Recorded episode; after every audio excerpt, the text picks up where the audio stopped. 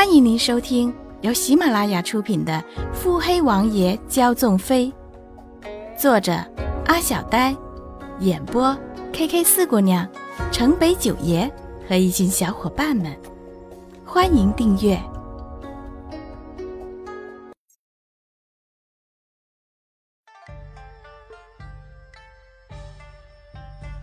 第一百三十一集。房内没有打斗的痕迹。而且剑云还有时间留下线索，这样简短的字条，怕只是让我们知道人去了哪里，并不是希望我们寻去的吧？有这么多的暗卫安排着，却没有一个人回来报告，除非是有人指使不要报告。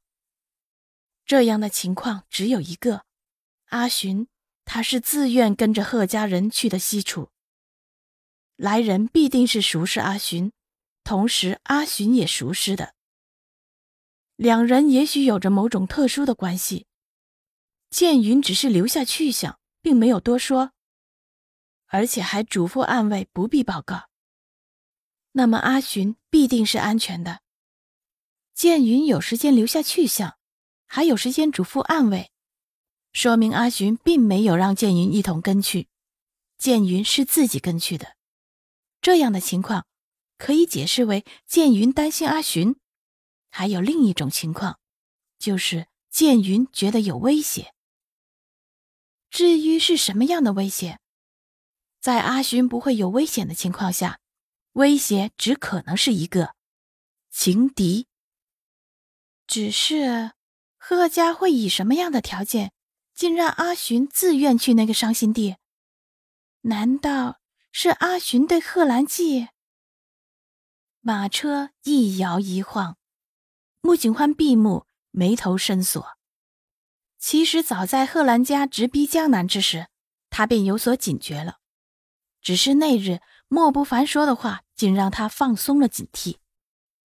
西楚人找上莫不凡时，他是这么说的吧：“若是有人动了阿寻，你家王爷必定第一个知道。”所以自己才放了心的，到底是因为自己确定阿寻会安全才放了心呢，还是因为他才放了心？唉，洛云珏，究竟是洛云珏吗？你究竟还不愿说吗？幕府门口，绿衣玉梅一早就在门口候着自家小姐回来了，马车刚驶到门口。两人便急急的迎了上去。小姐，你可回来了？怎么了？穆景宽只是凝眉，声音不见起伏。刚刚表少爷来了一趟，又急匆匆走了，也不说什么事。雨飞姑娘在书房等你呢。嗯，去书房。穆景宽淡淡的吩咐。一帮人簇拥着穆景欢向书房去了，浩浩荡荡的队伍停在了去书房的院子里。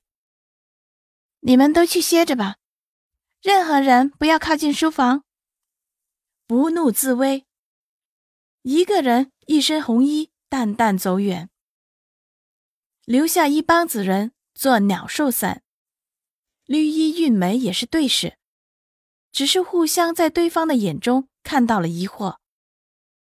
穆景欢推门而入，竹雨飞早就在里边候着了，着了一身深蓝色织锦的长裙，裙裾上绣着洁白的点点梅花，用一条白色织锦腰带将那不堪一握的纤纤楚腰束住，将乌黑的秀发挽成了如意髻，仅插了一梅花白玉簪，虽然简洁，却显得清新优雅，对镜梳妆。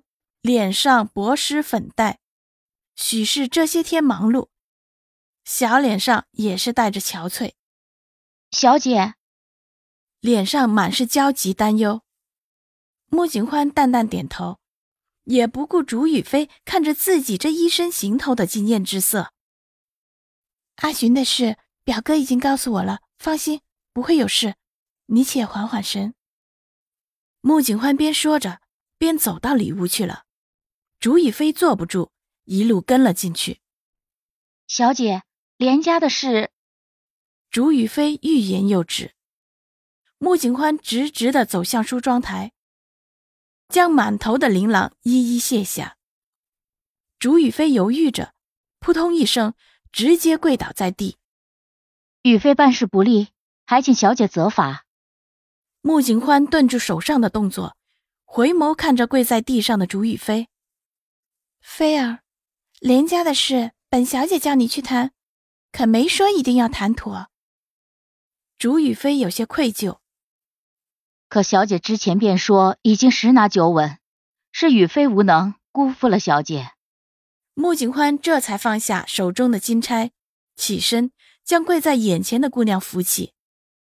菲儿，商场上本就风云变幻，若是我事事都能把控，穆家何至于此？这样的话，竹雨飞听得出，就是自家小姐安慰自己的。若是自家小姐不能把控，穆家如何能绝地逢生？穆景宽看着竹雨飞，面无表情。菲儿，连家的事会遭遇阻碍是必然之事。若是那些人不出面阻止，那我才是失败。小姐，你是说？竹雨飞不得不惊讶。小姐既然知道，为何不提前知会雨飞？女人的心思转变就是这样快。是否跟你说都不会影响局势？所以，小姐，你是在说你实在懒得解释？小姐，你可想过，你早点说，我就不用愧疚成这样。菲儿，不管有菲儿，不管有没有阻力，你没有谈成是事实。穆景欢说的风淡云轻。竹雨飞嘴角抽搐，小姐，你这不还是在说我办事不力吗？事情谈不成倒是无所谓，连家手里的那点东西本就不是本小姐当务之急便想要的，迫在眉睫的是阿寻的事。连家既然已经找到后台，那这盘棋才刚刚开始。本集已播讲完毕。